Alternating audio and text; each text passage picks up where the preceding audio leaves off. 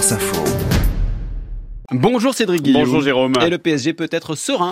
Oui, Paris bien placé pour aller en quart de finale de la Ligue des Champions. Sans être au top euh, hier soir, les Parisiens ont dominé la Real Sociedad de 2 buts à 0 en match aller des huitièmes de finale de la Ligue des, des Champions. Et celui qui a délivré le PSG, eh bien, c'est comme souvent Kylian Mbappé. Il a marqué le premier but parisien. C'est le dossier qui allume la lumière avec Xavier Montferrand.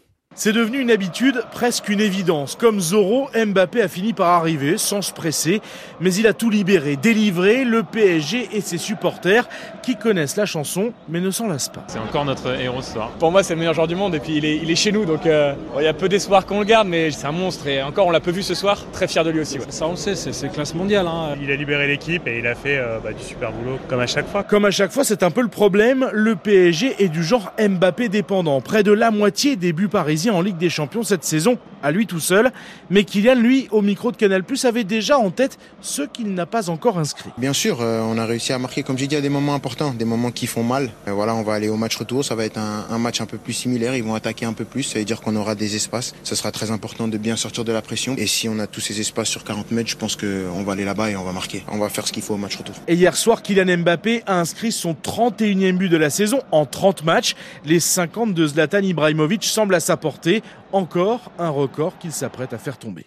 Et le deuxième but du Paris Saint-Germain hier, ce n'est pas Mbappé, mais un autre attaquant il parisien. De il est passé dans la surface de réparation. Et le deuxième but du Paris Saint-Germain, cette fois-ci, c'est la spéciale. Nicolas Perronnet qui nous parle donc de ce but de Bradley Barcola. C'était en direct hier soir sur France Info. Le match retour le 5 mars au Pays Basque espagnol. Une sale soirée en revanche pour le Bayern Munich euh, qui a été battu un but à zéro à Rome par la Lazio. Du foot encore ce soir avec le barrage aller de la Ligue Europa. Et ça concerne quatre clubs français. 18h45, l'Olympique de Marseille joue contre le Shakhtar Donetsk. 21h, Benfica Toulouse, Lens Fribourg et puis AC Milan contre le Stade Rennais. Et il y aura des chants bretons, des chants rennais à San Siro à Milan où près de 10 000 supporters du Stade Rennais sont attendus, comme Thomas.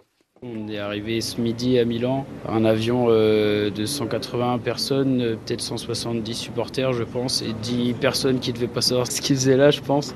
Et euh, depuis hier soir, c'est effervescence de fou partout. On, on, croise des Rennais partout. Quel plus beau déplacement on pourrait faire que San Siro, c'est incroyable. Et ça restera dans la mémoire de tout le monde, c'est sûr.